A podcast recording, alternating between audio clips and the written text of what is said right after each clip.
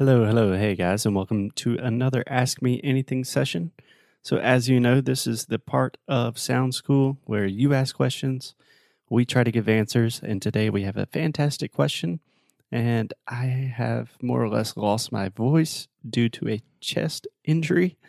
So, we are bringing in Alexia for some backup support Only for that. and other reasons as well. Hey, Alexia, how are you? I'm fine. I'm fine. But you're feeling better, right? I'm feeling okay. Okay. It is raining, so a little bit sleepy, but we have a great question today. So, Alexia, do you want to read it for us? Who's it from? What do we have here? So Andressa sent us a very, very good question, which is some people recommend the speech therapy to speak another language with more confidence. What's your opinion about it? Okay, that's a fantastic question. Yeah. So, just to make sure I understand everything correctly, Andresa is saying that she has had people recommend that she could use some form of speech therapy. How do you say a speech therapist in Portuguese? Fonoaudióloga. É, fono, Audióloga. Então, Fono- fonoaudióloga. fonoaudióloga. Como Just say é? it. Just say it almost. Fonoaudióloga. Fonoaudióloga. Fonoaudióloga. Yeah, it's A Wrong. phonologist. Yeah. It's wrong not saying audióloga, but that's the way that we do. Yeah. Fonoaudióloga. Yeah, so generally in English, we say a phonologist, but no one really says that. We say a speech therapist. Fascinating question. In Portuguese we say, tô indo pra fono. Yeah. Ah. Cool. So I think we should start this question or start responding to this question by saying that Alexia and I, we have both participated personally in speech therapy. Yes, we did. Wow. I don't know if it, it if it was for the same reasons. I think so. You want to tell your story first? Yeah. Well, I don't remember. To be honest, I don't remember exactly what was that wrong with my my speech, but I remember that I would put my tongue out of my mouth, Uh huh. My tongue. my tongue There we go. out of my mouth for a lot of reasons, and also because I have a maxillary problem and etc. Yeah. You had a lisp, correct? Yeah. Língua presa. Lisp. Yes, and uh, I don't know what else. Not only that, Okay. but yeah. And nowadays, I say that I had to forget everything that I learned during my speech therapist because now I need to learn how to put my tongue, my tongue, uh, Your tongue. in- my tongue outside my my mouth to say the th, for example. Yeah. So to produce the TH, you have had to get a new speech therapist named Foster, and he is doing some crazy stuff. yeah. So my experience was very similar. For years, for years, when I was a young kid, I had to go to speech therapy, and I hated it because they would take me out of class. And all of my friends like, "Where's Foster going?" They're like, "He's going Oh, to the speech therapist." Yeah. I didn't know that. Mine was uh, like a private Yeah. person. I don't know if my parents had to pay money for this, but no, I think the school just had a lady. She was like an old nice lady for people that were not speaking the way that nice. teachers wanted to. Yeah. Yeah. Anyway, it was very traumatic, but I had a very, very strong lisp. So I just remember repeating the word scissors like a million times, and I would say thithers, Ah, thithers, uh-huh. and she was like, no, scissors. And I was like, this is so stupid. And then one day I could say scissors perfectly. And now essentially I'm a speech therapist as my job. so look at where we are now. Yeah. So it's all about pronunciation at the end of the day. Yeah. So my short answer to the question for Andresa is do you say Andre or Andre? Andressa. Andresa. You don't have the I. Andres. Uh, Andres. Andressa. Andresa. That's it. Andresa.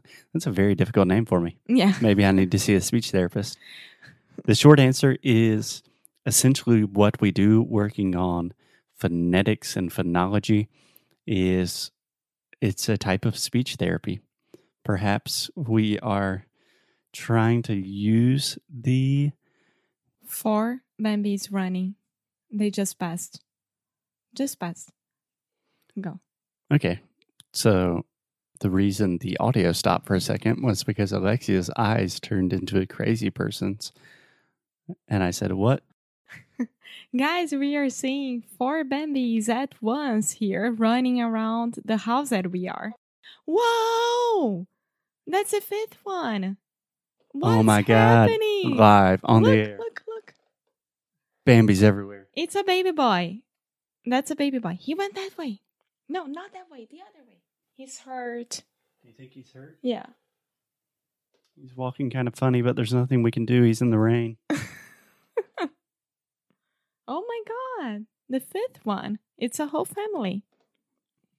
Holy shit. I'm sorry, but you saw how important it was. That was very important. Okay. So if there are any more deer, let's just try to stay focused. Do we need to switch seats? no. Okay. So, what we do at Sound School is essentially a type of speech therapy, perhaps because we are talking about pronunciation and language learning. It does not seem like that.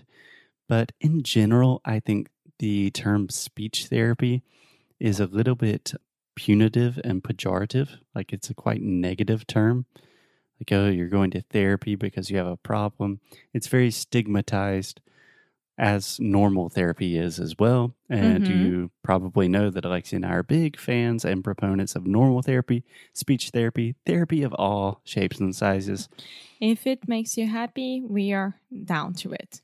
Yeah, but the way I think about pronunciation training and speech therapy more generally is imagine like a yoga class for your mouth and everything involved in creating speech. So when you first go to a yoga class, Alexius tried to do yoga the other day. How was that experience? Very painful. Very painful. And you had no idea what you're doing. No. Yes, we should film this just to make our students truly understand that you have no idea what you're doing with yoga. But you start gaining flexibility with time. And if you continued going to the yoga instructor, the yoga instructor, your yoga classes every day, you would start doing those downward dogs and all of that crazy stuff perfectly. So it's kind of the same thing with your tongue, your teeth, your lips, your mouth, your throat, you know? Yeah. So what you're saying here is that you don't need a speech therapy to learn another language if your teacher, your professor is good enough to teach you all the pronunciation hacks and the phonetics. Yes and no. So, something that we focus on here in Sound School a lot are difficult sounds specifically for Brazilians. So, most people that would need speech therapy in a new language, especially Brazilians learning English, we will work on these sounds in depth in great detail so you could produce them correctly. I don't think it's necessarily an essential thing to do to see a speech therapist, but I do think it is fundamental that you have some sort of teacher or guide that can teach you the fundamentals of pronunciation, teach you how to produce new sounds. And the sad truth is, most teachers can't do that or they don't want to do that because it's really difficult. It takes a lot of time. Most students don't have the patience to learn about pronunciation and the physical movements of our mouths. Does that answer your question? Yeah, because if you cannot say a word correctly, you cannot hear it correctly as well. So it's a, a non ending like snowball. It's a And- never ending Yeah. vicious cycle. Yeah. Yeah. So what Alexia says is very true. If you cannot say a word correctly, you will not hear that word correctly, and vice versa. So if you cannot hear the difference between it and eat, there's no way you'll be able to pronounce that difference. So yeah, it's fundamental learning these things. Do you have to go to a speech therapist? I don't know. I mm. think Sound School can do it. Yes. Sound school is the greatest greatest option. Okay, we're answering your question with an advertisement to our own course that you are already participating in. I hope that's helpful. I love the question.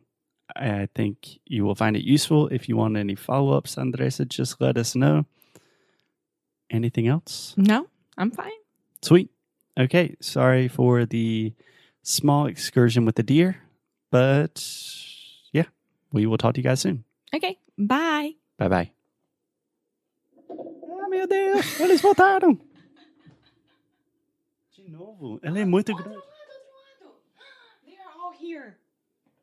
Run.